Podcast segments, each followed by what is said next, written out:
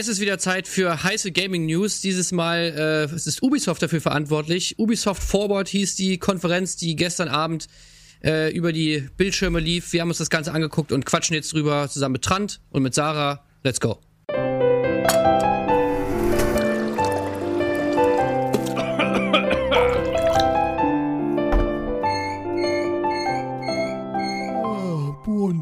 Jetzt auch als Podcast. Ja, Ubisoft Forward äh, hieß das Ganze. Jeder hat ja jetzt irgendwie einen fancy Namen, um seine, seine Pressekonferenzen, seine digitalen Pressekonferenzen irgendwie zu benennen. Äh, wie findet ihr diesen Namen Ubisoft Forward? Findet ihr ihn geil? Okay. Gut, das, äh, das schon mal dazu. Dann kommen wir noch mal zu den wichtigeren Themen und zwar, was wurde da eigentlich gesagt? Äh, so viel schon mal vorweg.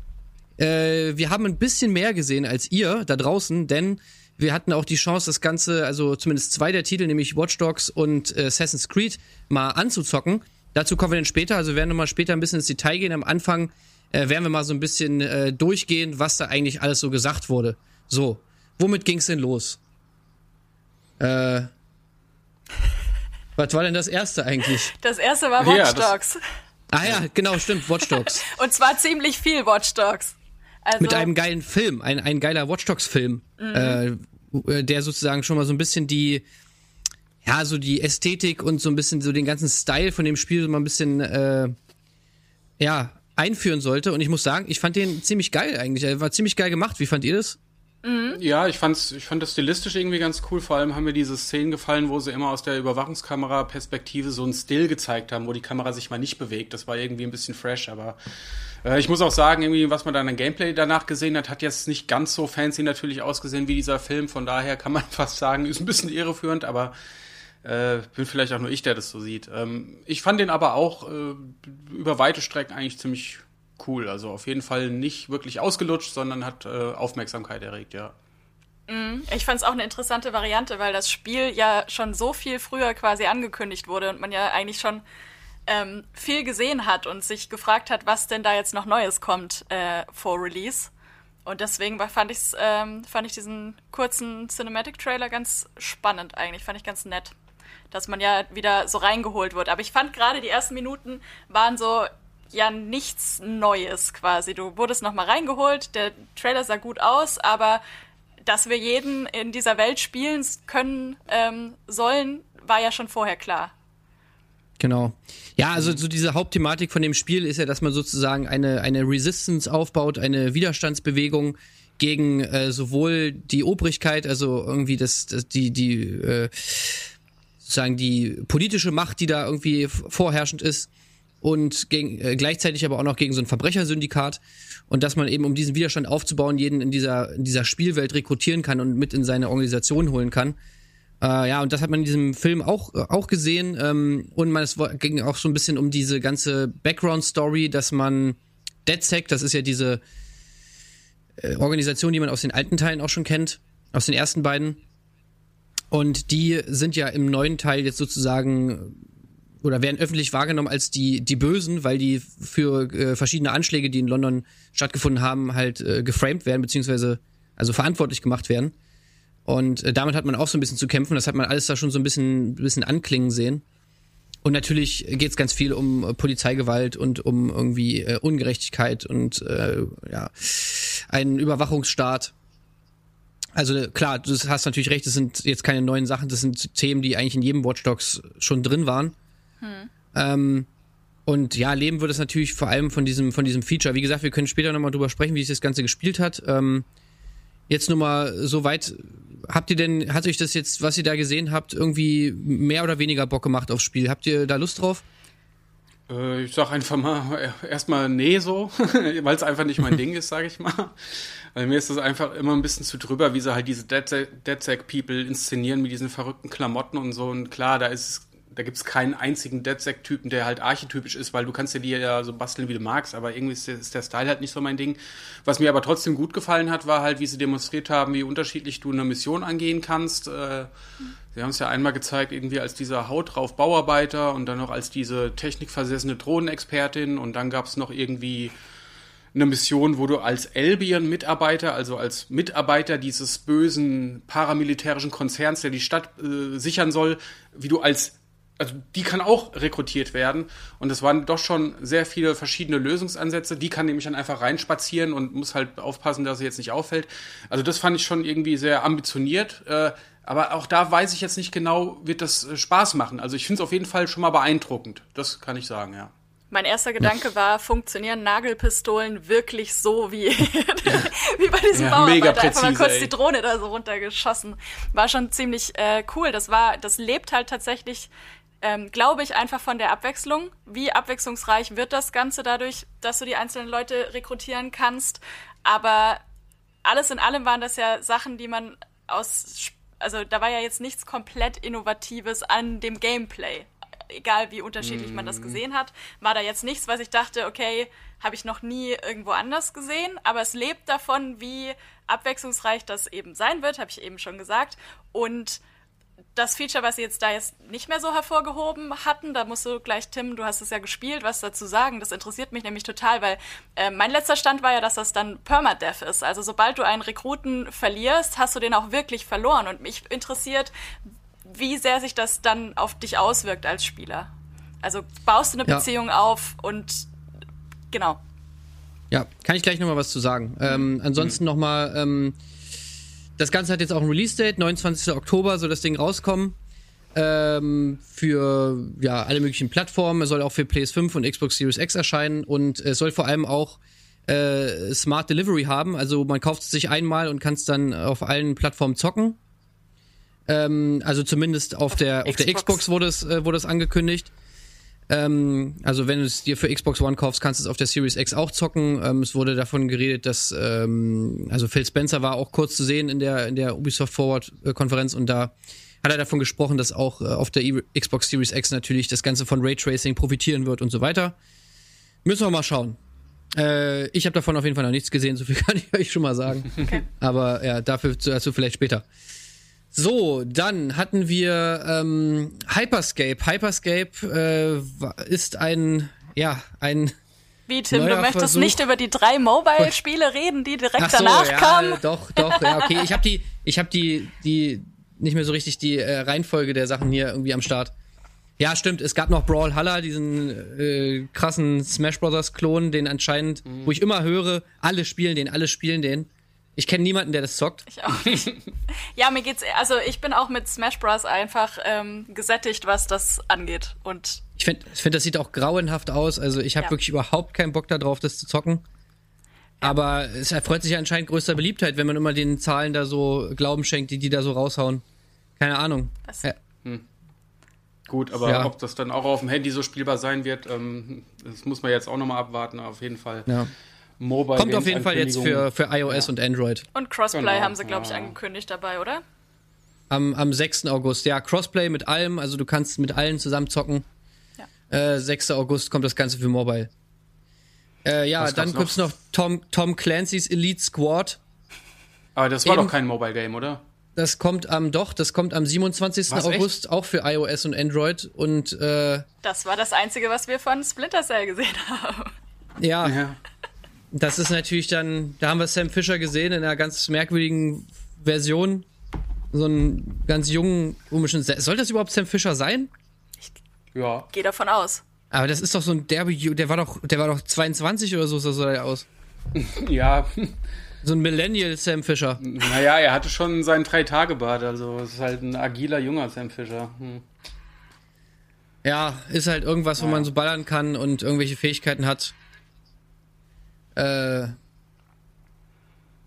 ja, keine es Ahnung. Es ist halt nur immer schade, glaube ich, für Fans eines Franchises, wenn das dann das ist, was bei so einer Präse davon gezeigt wird und übrig bleibt. Das ist ja ey, aber auch nichts ja Neues. Völlig, völlig übersehen, dass das nur für Mobile ist, ey. Also für mich wirkte das am ehesten wie so eine Art Overwatch, so stelle ich mir das vor, wie so ein Multiplayer-Shooter, also wo man halt hier steht es ein Free-to-Play RPG. Okay. Und denke, hä, mega okay, ein RPG, keine Ahnung. Ich weiß überhaupt nicht, wie es funktioniert. Ich auch nicht. Äh, interessiert mich aber auch ehrlich gesagt nicht. Das sah doch aus wie ein Team-Shooter, das Gameplay. Oder, äh, ja, eigentlich schon, also ne? Eigentlich schon. Nicht. Ich weiß auch nicht, warum hier RPG steht. Ähm, aber ja, ey, ganz ehrlich. Naja. können wir, glaube ich, ins, ins Skat drücken. Ja. So, kommen wir lieber mal zu diesem, zu dem neuen Stern am Battle Royale Himmel und zwar Hyperscape. Mhm. mhm. Und äh, ja, da wurde sich ordentlich Mühe gegeben, dem Ganzen so, eine, so einen Kontext zu liefern. Also, ja. äh, wir machen. Das ist gar nicht nötig einen, eigentlich. Ja, äh, genau. Also, da gibt es eine richtige Story dahinter. Trant, wie, wie ist die Story hinter Hyperscape? Also, so wie ich das verstanden habe, ähm, haben wir in ein paar Jahren, ich glaube 2022, baut die Menschheit so viel Scheiße, dass 30 Jahre später alles kaputt ist. Leute leben in ganz schlechten Verhältnissen und deswegen hat sich so ein super Megakonzern so eine Art Virtual Reality Spiel für die Massen ausgedacht, damit äh, den, damit, damit es denen wieder gut geht. Und das Spiel heißt Hyperscape und das äh, spielt in einer virtuellen Stadt namens Aerocadia irgendwie. Wie? Also ich glaube, äh, es ist so, dass die, dass die, äh, dass diese ganze Welt Hyperscape heißt. Also, so wie ich das verstanden habe, ist ah, Hyperscape ja. sozusagen diese VR, diese VR-Welt, so, so ein bisschen wie das neue Internet. Und ah, ja, das okay. Spiel in dieser Hyperscape-Welt heißt Crown. Crown Rush oder so? Ist das, Crown Rush? Ja. Aber ist das nicht der Modus? Also, ich finde es auch. Ja, ja, klar. Und Mhm. Es ist noch, ja, es ist sehr offen. Was ich gehört habe, was ich äh, nicht gemacht habe, ist, dass man da jetzt teilweise schon reinzocken konnte vor der Präsentation, dass das wie Valorant so ein ähm, Twitch Streamer ähm, so eine Einbindung hatte quasi, dass die da schon Drops verteilen konnten, wenn du da bei deinem Lieblingsstreamer zugeguckt hast. Und ähm, daraus ergibt sich dann ein anderes Feature, was ich total, was ich da so interessant fand, was sie da nämlich auch in der äh, Ubisoft Forward gezeigt haben, diese Twitch-Einbindung, dass quasi die Community teilweise entscheiden kann, was sich in dies, während dieses Matches verändert an, an der Umwelt zum Beispiel, oder auch mhm. an Items, dass du plötzlich unbegrenzt Muni hast. Jeder hat plötzlich unbegrenzt ähm, Munition oder so. Und, ja, dass da einfach die Community mehr mit eingebunden wird. Das fand ich interessant. Ansonsten sehe ich dann Battle Royale Shooter, der wohl natürlich wieder den eigenen Kniff hat, den jeder neue Battle Royale Shooter gerade haben muss. Und das, ja. Oh.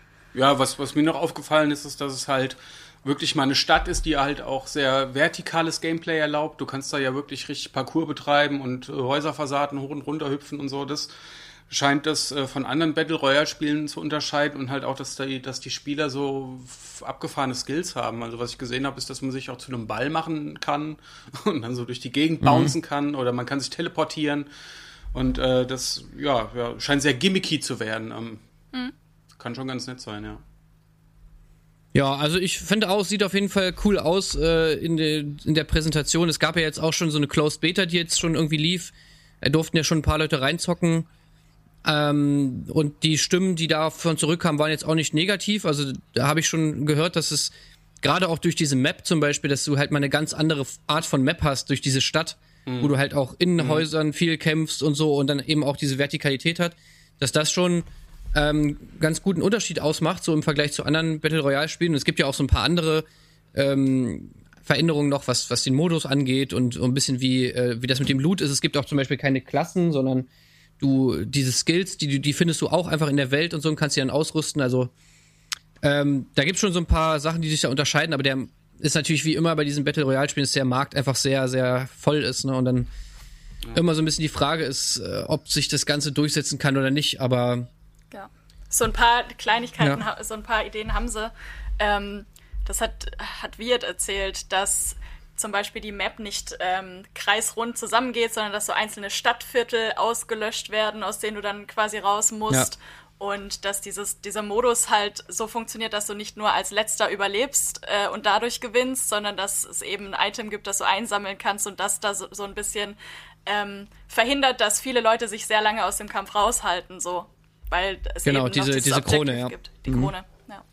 Ja, ja also ich bin gespannt, was ankommt. Ich habe auch noch nie so richtig für mich entschlüsseln können, was jetzt dieses Battle Royale-Genre immer so zum, zum Sieg führt. Also, was genau ist es, wo man jetzt sagen kann, ja, okay, äh, das hat alles, was ein Battle Royale-Spiel haben muss. Irgendwie, ich finde, äh, die klangen immer eigentlich alle ganz gut. Auch das, das Amazon-Ding hier, das Crucible-Ding, fand ich, hatte eigentlich ganz gute, also ganz gute Anleihen eigentlich vom Ding her. Ganz mm. gute Voraussetzungen. Ähm, ja, also ich finde es immer schwer dazu sagen, ja, okay, das wird jetzt der nächste Hit und, und das nicht. Muss man wahrscheinlich einfach abwarten. Ja, Crucible mhm. hat halt einfach nicht funktioniert, leider. Ja. Ähm, so, Hyperscape, ja. Und was hatten wir noch? Äh, dann hatten wir noch natürlich äh, ganz am Schluss äh, nach einer nach einer Ansprache vom Chef kam dann äh, noch der lang erwartete Trailer zu Far Cry 6. Mhm. Und das wäre richtig cool gewesen, wenn man da vorher nichts darüber gewusst hätte. Ja, das ist natürlich geleakt worden schon. Ähm, man hat schon da irgendwie diesen so einen Teaser gesehen. Ähm, ja, trotzdem muss ich sagen, selbst jetzt viel gezeigt haben sie davon auch nicht. Also man hatte wieder einen, finde ich, sehr schön designten ja. äh, Render-Trailer. Der sah schon ziemlich geil aus, war alles cool. Aber Gameplay hast du natürlich wieder nicht gesehen. Genau. Ja. ja. Dafür hat man mal so ein paar, äh, so ein paar Infos bekommen zum Setting und so weiter. Äh, wie, wie wird's denn aussehen, Sarah? Hast du, hast du ein paar Infos für uns?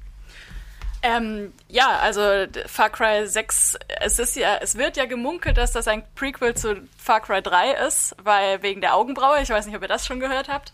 Ähm, steig, wegen, steig, deiner, deiner Augenbraue? Hast du mir deswegen diese Frage gestellt, Tim. das war die Keine Vorlage. Ja, danke dir. Ähm, nee, wegen der Narbe, ähm, dass das quasi, dass das ein sehr junger Vase ist. Oder dass der sich dann später zu ihm entwickelt. Was aber auch alles hm. gemunkelt ist, ähm, kann man sich, kann man sich im Reddit oder so auf anderen Plattformen angucken. Ähm, dass man allein schon von diesem Bild quasi gemunkelt hat, dass es ein Prequel werden soll. Es geht aber auf jeden Fall um ähm, diesen Bösewicht und seinen Sohn, die ähm, die erste El-Präsidente von dieser fiktiven, ähm, von diesem fiktiven Land und muss das zusammenhalten und wird da der Bösewicht sein. Und man weiß eigentlich noch gar nicht so viel, außer dass er seinen Sohn eben ähm, dazu hinerziehen will, indem er ihm eine Handgranate in die Hand drückt. Aber ich finde, das Setting sieht krass aus. Ich finde gerade dieser Trailer, das Intro sah fantastisch aus. Es sieht halt aus wie, wie, ein hochwertig, wie eine hochwertig produzierte Serie. Ähm, man sieht ja auch, was da für ein Cast dabei ist. Ähm, den kennt man äh, beispielsweise aus dem Mandalorian. Und ähm, ja, was soll, was soll, ich noch dazu sagen? Ich hoffe halt, dass sich Far Cry 6 mal ein bisschen wieder abhebt von Far Cry 4 und 5, was, was das Gameplay ja. angeht. Und das hoffen wir, glaube ich, alle. Aber ansonsten ist es mal wieder was anderes. Es hat jetzt nicht den Sekten-Vibe vom, vom Fünfer und ähm, spiel, spielt mal wieder woanders. Ähm, ja. Ja, müssen wir mal gucken, was mit dem Gameplay dann ist. Ne? Also ich habe langsam so auch keinen Bock ja. mehr auf die, auf dieses immer die gleichen Missionen und immer die gleichen Aufgaben. So selbst wenn das Setting ein anderes ist, aber ja, beim sechsten Teil, wenn du da jetzt wieder genau das gleiche machst, dann wird's auf jeden Fall langweilig. Ähm, ansonsten, ja, du hast den Cast schon angesprochen, Giancarlo Esposito von, von Breaking Bad kennt man ja vor allem auch als Gast. Äh, den haben sie da verpflichtet, was ich schon ziemlich geil finde. Ich finde auch das, das Setting cool, so dieses Drogen-Dingsbums. Äh, ähm, da habe ich schon irgendwie schon länger mal gedacht, ey, so ein richtig geiles Spiel, was so im Sinne, im Stile von Narcos und so ist, das wäre eigentlich mal, mal ziemlich geil. Also da hätte ich schon, hätte ich schon Bock drauf. Hm. Ähm, Trant, wie, wie siehst du es? Ja, also ich habe äh, jetzt wirklich gar keine Connection zu Far Cry irgendwie und ähm, frag mich jetzt auch, ob das eher in einer offenen Wildnis stattfinden wird, wie es bei dem Far Cry meistens ist, oder ob es eher urban ist in Städten so, weil der Trailer der sah jetzt halt sehr städtisch aus, ne, aber sagt ja jetzt gar nichts. Ähm, ja, aber es soll ja eine tropische äh, Insel sein, also ich denke mal, da wirst ja. du wahrscheinlich auch viel, äh, ja. viel, ja, Natur irgendwie wahrscheinlich auch haben. Kann mir nicht ja, vorstellen, von meinem geistigen Auge, von meinem geistigen Auge malen sich jetzt halt auch die alten Far Cry-Mechaniken ab, so mit äh, Türmen äh, besteigen und ähm, Banditenlager ausräuchern. Wäre wär cool, wenn sie da mal an der Formel was, was drehen würden, ja. Ja, finde ich auch. Also da müsste man schon mal ran. Aber gut, Far Cry 5 hat sich ja wieder top verkauft, also vielleicht geht es auch nur uns so, ne, dass die, dass die Leute, die Leute haben da noch Bock drauf, wer weiß. Hm. Ja, solange der Bösewicht stimmt. Ja. Und das war das, was man aus dem Trailer erstmal entnehmen konnte, so die Stimmung. Mehr, das, mehr kann man dazu ja noch nicht wirklich sagen. Genau, ja, leider haben wir kein Gameplay zu sehen bekommen. Es wurde aber auch noch gesagt, dass äh, das jetzt nicht die letzte Ubisoft Forward für dieses Jahr ist. Stimmt. Also da wird wohl noch was kommen. Äh, man wartet ja zum Beispiel auch immer noch auf Beyond Good and Evil 2, da haben wir auch noch nichts von gesehen. Ja, da sind und, so ein äh, paar äh, ja. Sachen noch, äh, wo langjährige Fans drauf warten oder einfach äh, Franchises, über die man lange nichts gehört hat. Ähm, ja, Splinter Cell. Ne? Splinter Cell, Prince of Persia, was ist mit Gods and Monsters? Ähm, Beyond Good and Evil hast du gerade gesagt. Es fällt mir noch spontan ein. Ja, der Prince of Persia Typ, der arbeitet ja jetzt an Hyperscape, ne? so. Also der ist schon mal raus, ne? Ja. Aber ja, hoffentlich machen sie jetzt nicht den Pokémon-Move von letztens und sagen, hey, hier ist unsere Ubisoft Forward, wir bringen gleich nochmal eine und dann zeigen wir euch ein MOBA und gehen wieder. Entschuldigung, aber die Wunde sitzt ein bisschen tief. ja, ja, das könnte passieren, das könnte passieren. Ja. Naja, ja, und dann gab es halt, wie gesagt, noch im Vorhinein dieser ganzen Geschichte gab es äh, so ein Anspielevent. Äh, das war neuer, der neueste Technik-Shit, ja, weil das, es wurde remote durchgeführt, also von zu Hause. Ich durfte sozusagen die Games streamen, ja, auf meinen eigenen, meinen eigenen Rechner, auf meinen eigenen PC. Äh, und da haben sie mich wohl äh, mal drei Stunden reinzocken lassen, sowohl in Watch Dogs als auch in Assassin's Creed. Mhm. Äh, ja, ich kann ja mal so ein bisschen erzählen. Also, was mir zum Beispiel aufgefallen ist, äh, als ich das mal so gezockt habe und vor allem dann die Ubisoft Forward gesehen habe, so bei, könnt ihr euch noch dran erinnern, wie geil die alle diese Gegner bei Watch Dogs fertig gemacht haben? Ja. Ja. Ist so, das, das so ja so oder ist das nicht krasse so? Action, ne? Als die Oma Ey, da rumgeballert hat. Ich schneide das jetzt mal gegen, ja? So, die, dieser Trailer und jetzt mein Gameplay, ja?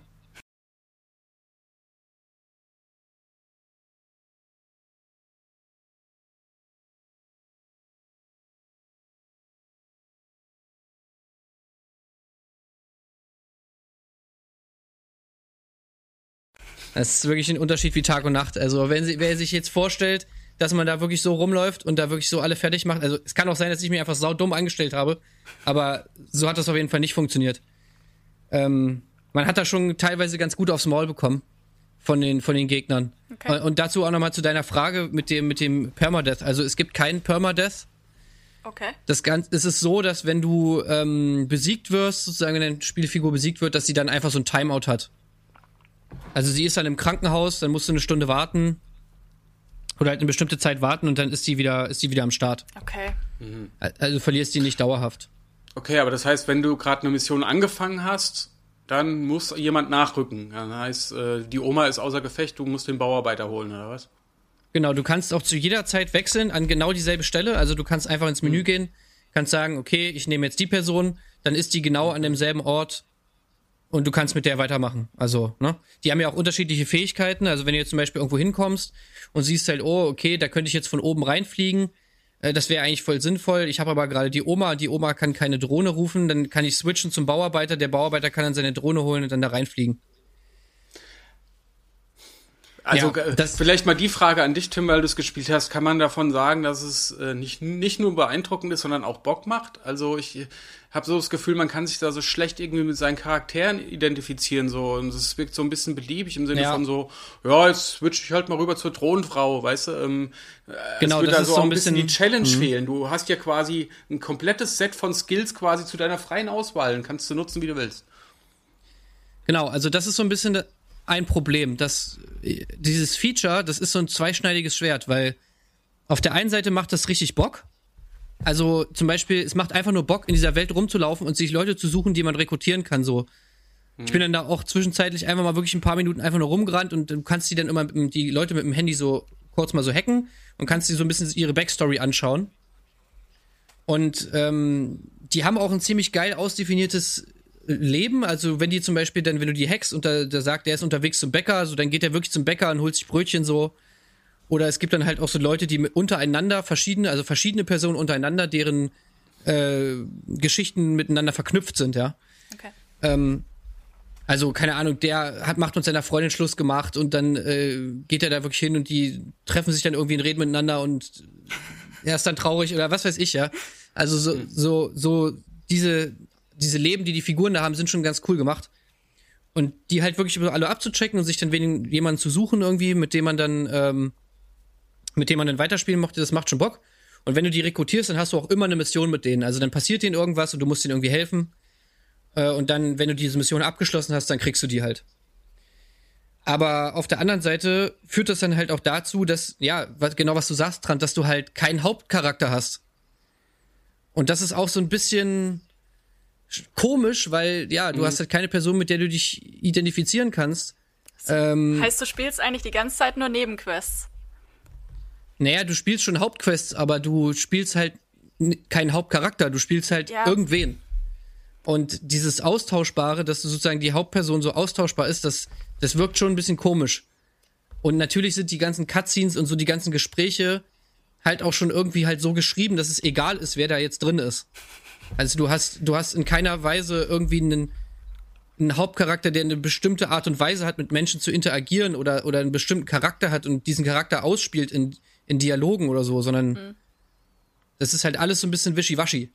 Ich finde es total schwierig, weil ich ähm, genau das halt gerechtfertigt oder ausgeglichen gesehen hätte durch dieses Feature des Permadevs. Also, dass du da eine Emotionalität aufbaust, indem du die verlieren kannst und ähm, das nicht möchtest, so. Und dir es dann zweimal überlegst, wen du für was benutzt und so. Aber ja, finde ich, finde ich dann noch schwieriger. Ja. Ja, also ich habe auf jeden Fall, ist, vielleicht ist im fertigen Spiel auch noch eine Möglichkeit drin, Leute wirklich komplett zu verlieren, glaube ich aber ehrlich gesagt nicht. Hm. Ähm, weil, wie gesagt, bei mir war es jetzt nicht so und ich glaube, das ist einfach so im Spiel nicht, dass du die dann komplett verlierst. Ja, also deswegen, das fand ich halt so ein bisschen. Dieses Feature ist auf der einen Seite cool, weil es halt wirklich Bock macht, sich mit dieser Welt auseinanderzusetzen. Und auf der anderen Seite finde ich aber, der Story tut's jetzt nicht unbedingt gut so.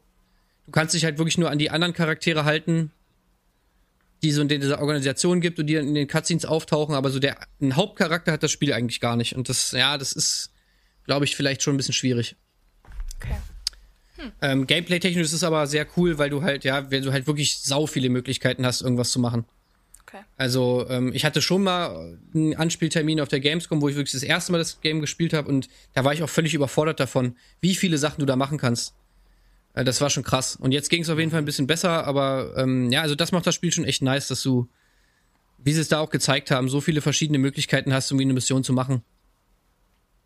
Ob jetzt irgendwie mit Gewalt oder eben Stealth oder mit Hacken oder mit Verkleiden oder mit was weiß ich. Also das ist schon echt cool.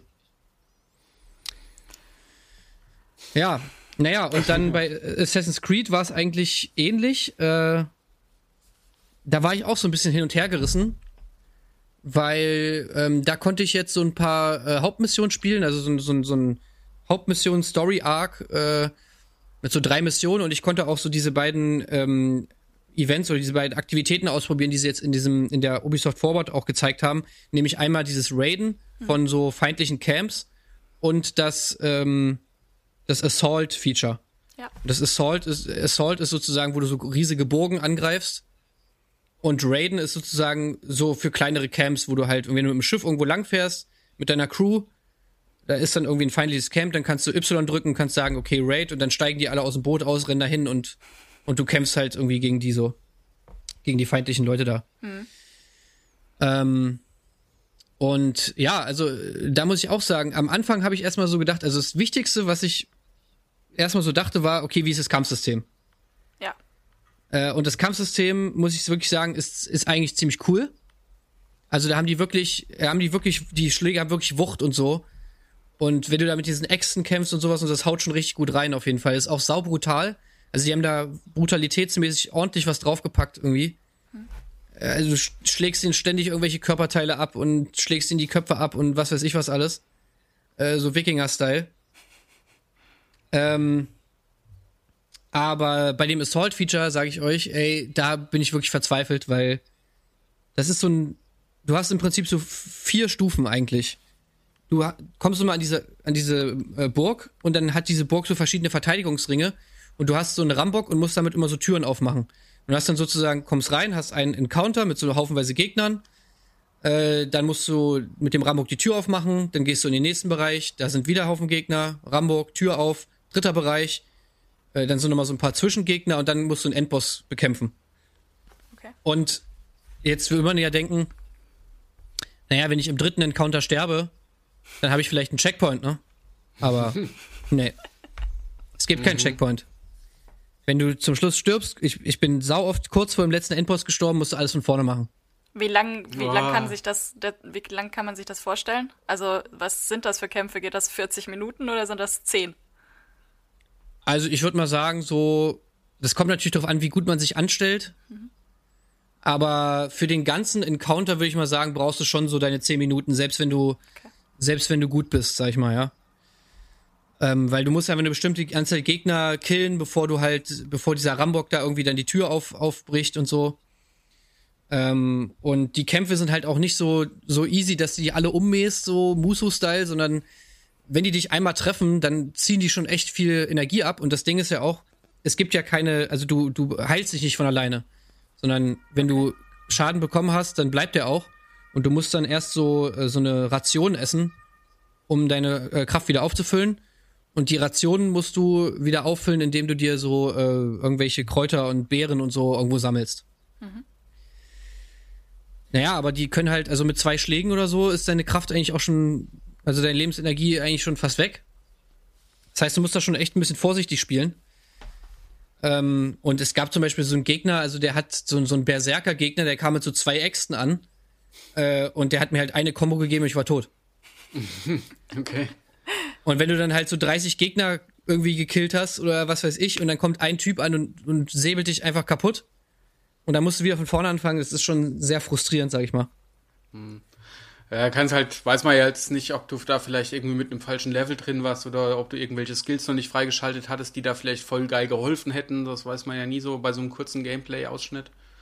Ja. Äh, heißt es aber auch, dass man dann, wenn du stirbst, äh, ist es schlau, eigentlich nochmal ein bisschen Kräuter und Pilze zu sammeln? Weil wenn du stirbst, ja, die liegen da ja meistens, die liegen da meistens rum. Also okay. Ach so, auch, auch in, in der Burg. Burg. Ja, ah, okay. ja, ja. Aber ja, so ein Schwierigkeitsgrad, wenn das gut designt ist und das ja nicht irgendwie frustig ist, weil das Spiel es an manchen Stellen zulässt, dann kann das ja auch super viel Spaß machen, sich da durchzukämpfen. Das ähm, siehst du dann halt am mhm. Endprodukt, das kannst du ja jetzt so nicht beurteilen. Ja, also ich bin auch mal gespannt, weil ich habe natürlich das auch als Feedback denen gegeben, dass sie da auf jeden Fall mal Checkpoints reinballern sollen in diesen, in diesen Assault. Und sie äh, und die äh, Entwicklerin, mit der ich das zusammen gemacht habe, die meinte auch, ja, das, das haben sie jetzt nicht das erste Mal gehört. Also ich bin mal gespannt, ob sie, ob sie, ob im fertigen Spiel dann auch da Checkpoints drin sind. Ich kann es mir auf jeden Fall gut vorstellen. Und wenn dann, mhm. wenn ja, dann hat es Tim Heinke äh, quasi gemacht. Genau, dann sind die nur wegen mir ja. da drin. Da ja. könnt ihr euch äh, mal bedanken. ja. Aber ansonsten ist diese Activity eigentlich schon ganz geil. Also es sieht schon cool aus, wenn man da diese Burg irgendwie infiltriert. Du hast am Schluss dann halt auch noch so, so einen Bosskampf. Ich hatte dann da gegen so einen Typen und seinen, seinen, seinen Hund oder seinen Wolf gekämpft. Oh nein, nicht schon wieder Hunde töten. Also es war so ein bisschen wie bei, wie bei Game of Thrones, wo er sozusagen noch so einen, so einen Direwolf am Start hatte, so, der auch noch mit angegriffen hat. Ja, den hat man, glaub, den hat man auch in der Ubisoft Forward gesehen. Glaube ich. Also da gibt es diesen, ja, da gibt's zumindest einen so einen Hund, ja. Ja. Mhm. Ja, und ansonsten haben wir noch so ein bisschen, war noch so ein bisschen äh, viel Gequatsche so mit den Wikingern und so. Und ich muss sagen, also, das, das ist schon ziemlich cool. Also, die haben coole Charaktere da. Auch der Hauptcharakter, finde ich, hat. Also, ich habe jetzt mit der weiblichen Ivor gespielt. Mhm. Äh, die hat wirklich Profil so. Also, das ist jetzt nicht so, dass es nicht wie bei Watch Dogs, dass diese austauschbar ist, sondern äh, man hat wirklich das Gefühl, die hat so einen Charakter und ähm, die, die Dialoge sind auch sehr, sehr lebendig, so alles irgendwie, diese Welt wirkt irgendwie geil. Äh, die Leute, mit denen man da unterwegs ist, zum Beispiel, das war, fand ich auch geil. Du hast dann halt diese ganze Mission gemacht und das war für so einen Charakter von so einem Arc von, von einem von diesen Charakteren. Das war so ein alter Wikinger, der irgendwie nicht mehr so richtig Bock hatte, irgendwie bla, so ein bisschen ähm, die Motivation verloren hat zu kämpfen. Und dann hast du das halt alles abgeschlossen und dann hat er wieder Bock und dann war er Mitte deiner Crew. Das heißt, also, wenn du mit meinem Schiff irgendwo lang fährst, und jetzt irgendwie raidest oder so, dann ist der halt am Start. Okay. Und dann kommt er jedes Mal mit aus seinem Boot da gerannt und so. Das finde ich halt ganz geil, wenn man sich so seine Crew aufbaut, dass man die halt wirklich auch alle kennt und so. Mhm. Das, das haben die geil gemacht. Klingt gut. Ähm, ja. Und ich hatte auch so eine Mission, da war man bei so einer Hochzeit. Äh, da hat man eigentlich, ist man von so einem englischen König, der hat dann da so eine Wikinger-Prinzessin geheiratet und äh, dann war man auf dieser Hochzeit und konnte so ein paar Minigames machen und so. Also es da wird auch so viel, viel Worldbuilding irgendwie betrieben und das wirkt auch alles echt, echt nice. Also da muss ich sagen, das hat mich echt überrascht. Äh, ja, und grafisch muss ich sagen, also ist jetzt, war jetzt auch noch nicht alles final. Also da waren so ein paar Sachen drin, die wohl noch irgendwie ausgebessert werden.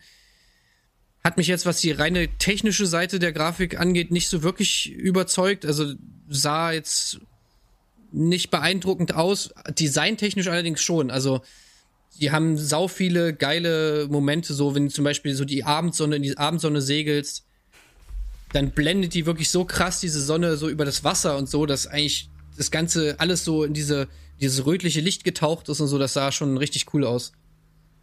Und, und die Städte sind auch sehr detailliert, also so diese ganzen Holzhäuser und so diese Pflanzen, die da drum wachsen und so.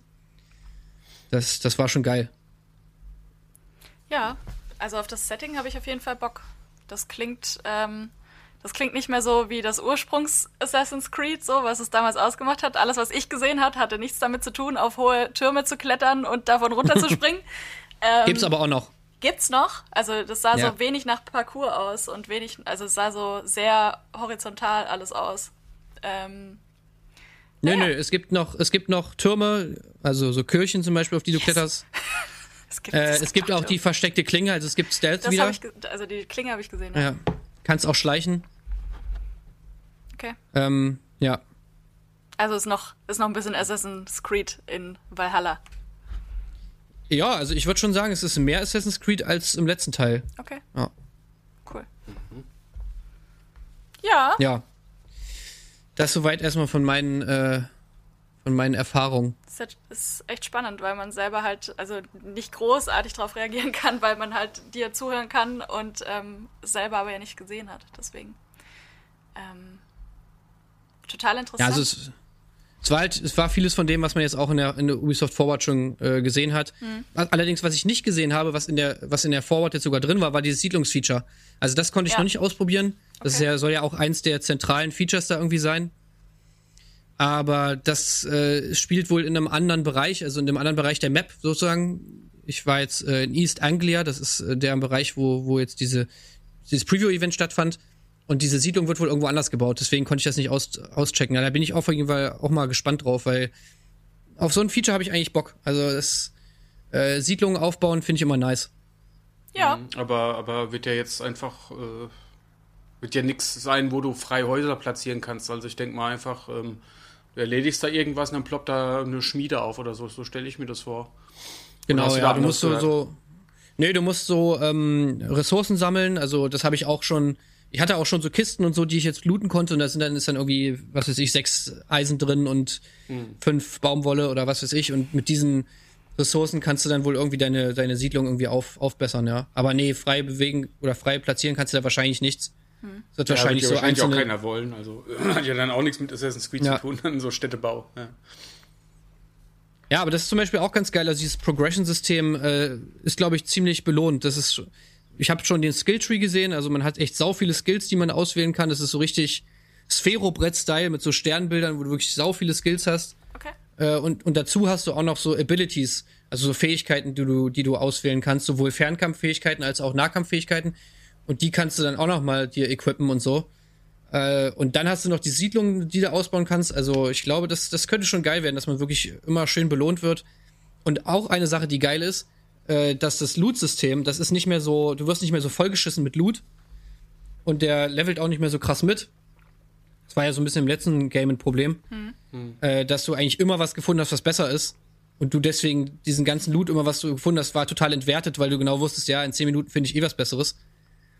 Und jetzt habe ich wirklich in dieser ganzen dreistündigen Playstation habe ich, hab ich eine geile Waffe gefunden und die war halt auch wirklich die ganze Zeit geil. Also, okay. du hast halt wirklich diese Waffe gefunden, die hat irgendwie einen Namen und dann rüstest du die aus und ist es halt auch eine geile Waffe, so, wo du wirklich dann aufs Gefühl hast, ja geil, ich habe was, was, was Cooles gefunden. Hm. Das, hat, ja, das fand ich auf jeden Fall auch das, nice. Das habe ich zumindest auch schon mal in anderen Previews gehört. Das äh, scheint so eine geläufige Meinung zu sein, dass sie das einfach ein bisschen entschlackt haben. Ja. Ja. Ja. Na gut. Und äh, so, da, achso, sorry, ja. eine Sache, ähm, die mich da noch interessiert hat, die kommen ja, also sowohl Assassin's Creed als auch Watch Dogs kommen ja innerhalb von drei Wochen oder so, maximal drei Wochen nacheinander kommen die raus. Glaubt ihr, dass sich das gegenseitig kannibalisiert? Genau, also Assassin's Creed kommt am 17. November raus. Äh, und Watch Dogs haben wir gerade gesagt, 29. Oktober. Mhm. Mhm. Vor allem, was ich krass finde, ist halt äh, Cyberpunk, ne? Also oh, ich hätte ja. nicht, damit ich hätte nicht gedacht, nicht dass sie das. ja, aber also deswegen, ich hatte nämlich danach noch überlegt, so, was, wann, wann, wann hauen die das jetzt raus? Wann, wann hauen die das raus? Und ich konnte mir nicht vorstellen, dass sie wirklich so nah an den Release von Cyberpunk rangehen damit. Ja. Hm. Ich, ich kann mir vorstellen, dass das nicht so geil ist. das ist so interessant. Ich finde das mega schwierig. Ja also ich wollte gerade sagen, dass ich das mega schwierig finde bei Ubisoft generell, weil die ja quasi die Kings of Open World sind oder Kings in Anführungsstrichen. Ich meine, sie machen halt fast nichts anderes. Und jetzt sehen wir es mal wieder, dass da gleich zwei Open World Dinge aufeinander kommen, die dann noch mit einem dritten sehr gehypten Spiel konkurrieren müssen, nämlich Cyberpunk. Und Far Cry 6 wird auch eins. Also die müssten da mal irgendwie versuchen, wieder einen neuen Weg einzuschlagen, auch was das Genre angeht, weil sie kannibalisieren sich ja auch selbst. Klar, kein Watch Dogs ist nicht genau dasselbe wie Assassin's Creed, aber es ist doch das Ding, was viele Leute, die jetzt auch Open-World-Spiele nicht so gern mögen, die, die, kritisieren ja auch manchmal, ah, ich muss so viele Aufgaben machen und das ist wieder so ein Mammutprojekt. Mhm. Und da kannst du nicht so viel von zocken so. Ich denke mal, die meisten Leute werden sich da immer nur für eins entscheiden können, weil sie auch einfach keinen Bock haben, sich so zuscheißen zu lassen mit Open-World-Spielen, weil die halt so groß sind. Ähm, und, und dann da sieht man es mal wieder. Die, ich meine, Beyond Good and Evil, was wird das denn, wenn es mal rauskommt? Äh, ist auch ein Riesending. Da müsste man mal wieder was äh, äh gestreamlineteres rein äh, in deren Portfolio, finde ich. Hm. Ich glaube halt, dass das ja nicht von Anfang an so geplant war, dass das da alles zu dem Zeitpunkt rauskommt und dass ja. sie halt ihre großen Open-World-Klopper besser verteilen wollten, was jetzt durch die ganzen Verschiebungen natürlich nicht funktioniert hat und jetzt vielleicht tatsächlich ja auch interessant ist zu sehen, was daraus jetzt passieren wird, dadurch, dass die jetzt wirklich so nah beieinander alle kommen, ob da vielleicht wirklich jetzt mal so eine Sättigung auftritt bei den Konsumenten. Weil es funktioniert ja. Sie würden es ja nicht machen, wenn es bis zu diesem Zeitpunkt nicht, nicht so funktioniert hätte, wie es tut. Oh. Naja, ich habe so das Gefühl, sie schlängeln sich so durch. Ne? Also ich, äh, äh, nicht Rainbow Six. Ah ja, Ghost Streak und Breakpoint war ja dann auch wieder so eine Art Klatsche, wo sie äh, das äh, Open World Gameplay halt so in, ja, versemmelt haben, dass es jetzt auch beim Konsumenten angekommen ist, dass sie das nicht so geil fanden. Und das ist halt auch wieder eine Marke, die jetzt open worldig ist. Ja. Ähm, ich finde schon, da ist eine Sättigung auch bei den Leuten da und ähm, ich habe jetzt aber die Zahlen nicht parat. Also ich, ich, boah, ich weiß auch nicht. Es war ja auch mit der Auslöser schwierig. für diese Verschiebungswelle, also dass man da ähm, ja. was da jetzt, was sie daraus jetzt gelernt haben, beziehungsweise was sie daraus jetzt gemacht haben aus der Zeit, die sie jetzt ähm, dafür hatten. Ähm, natürlich kannst du da nicht was grundlegend anderes bauen und dir ausdenken, aber wie nee. sie das genutzt haben und wie sehr die, die äh, Neuerungen, wie groß sie ausfallen werden, das werden wir halt äh, sehen jetzt im Herbst mhm. und ähm, gucken, wie viele Leute da Bock drauf haben. Ich glaube, dass da sehr viele Leute Go drauf Bock Ghost of Tsushima kommt auch noch, ist auch Open World. Stimmt. Mhm. Also für Open World Spieler ist es schon krass, was sie da alles zocken müssen. Ich meine, gut, Beyond Good and Evil hat noch gar kein Release-Date nee. und nee, äh, Far, Cry Far Cry 6 kommt ja erst im Februar ja. 2021. Das heißt, da ist noch ein bisschen Zeit, aber zumindest diese drei Spiele kommen jetzt alle auf einen Schlag und äh, ganz ehrlich, ich meine, ich habe durfte jetzt leider nicht Cyberpunk anzocken, das hat ja Micha gemacht, äh, aber von allem, was ich so gesehen habe und von dem, was ich jetzt von Assassin's Creed und Watch Dogs gesehen habe, also das sind bei weitem auf jeden Fall keine schlechten Spiele. Aber ich habe schon das Gefühl, also Cyberpunk ist dann schon noch mal ein bisschen was Besonderes, Besonderes, Besonderes, Besondereres Riss. als äh, sowohl Assassin's Creed Valhalla als auch als auch Watch Dogs. Ähm, also ich würde nicht gerne in der in diesem Release-Fenster mit mit mit sein, wo Cyberpunk rauskommt. So auch grafisch, also weder Assassin's Creed noch, noch Watch Dogs hat jetzt wirklich grafisch da irgendwelche neuen, neuen Gefilde erreicht. Ja. Äh, Watch Dogs ist halt noch viel näher dran durch das urbane Setting mhm. und diesem ganzen. Also mit ja. Assassin's Creed ist es schwerer zu vergleichen, aber also auf technischer also, Ebene natürlich, aber jetzt vom Setting her ähm, finde ich Watch, Dog, äh, Watch Dogs Legion wird das nicht unbedingt äh, so gut tun vielleicht. Aber hey, wir sind, ich bin. Ja, also das, was ich da gespielt habe, war grafisch jetzt auf jeden Fall nicht besonders opulent. Muss ich tatsächlich sagen. Vielleicht reißen sie es raus, so, weil die einen britisch sprechen. Ja, das ist allerdings mega cool. Also so dieses, ja. diesen britischen Flair haben sie, haben sie echt gut eingefangen. Die Vertonung ist Hammer, also von den ganzen, wie die alle sprechen und so. Das ist, das ist richtig geil gemacht. Äh. Und äh, ja, auch wie die Pubs aussehen und so. Und das ist, das ist alles cool, aber halt wirklich was so zum Beispiel die Gesichter angeht, so da ist schon so, sowohl bei Assassin's Creed als auch bei Watch Dogs ist da halt schon ein bisschen an Kenny Valley noch am Start. Die sehen halt bei weitem nicht so lebhaft äh, oder die, so lebendig aus wie bei, wie bei Cyberpunk zum mhm. Beispiel. Ja, ich ja. hoffe halt echt, dass das sich so, dass dieses London-Feeling richtig aufkommt, weil das ist was, was Ubisoft ja, das kann man denen nicht ankreiden. Die, was die Welten angeht, ist halt immer ähm, mhm das können die. Und ähm, ich habe, als ich die erste Ankündigung gesehen habe, ähm, habe ich mir gedacht, gebe ich Watch Dogs wieder mehr die Chance, weil ich den zweiten dann, äh, der hat mich so ein bisschen rausgehauen. Ähm, und ich habe Bock auf dieses äh, London-Feeling und ich habe Bock da rumzulaufen und wirklich das Gefühl zu haben, was sie auch in der Präsentation so angekündigt haben, von wegen, ja, also als Brite, da haben wir das äh, Feedback gekriegt, dass die Londoner gesagt haben, das ist ja wie durch London laufen. Ja, mal schauen. Ähm, wenn das so ist. Ja, äh, das, das ist aber wirklich cool. Also ich glaube, da, da muss ich das Spiel jetzt irgendwie nichts ankreiden lassen. Also die Stadt ist saugeil und wie gesagt, auch wie die Leute reden und so, das ist alles schon, ist schon sehr cool gemacht. Und was Watch Dogs halt auch immer hat, das, deswegen mag ich die Reihe halt auch, einfach diese, diesen, dass das alles so over the top ist und halt auch so auf Spaß, auf Spielspaß ausgelegt. Ja. Also es ist jetzt überhaupt nicht so bierernst, sondern das ist halt immer irgendwie auch lustig und du kannst da so viel, so viel Scheiße einfach machen, so in dieser Welt auch irgendwie.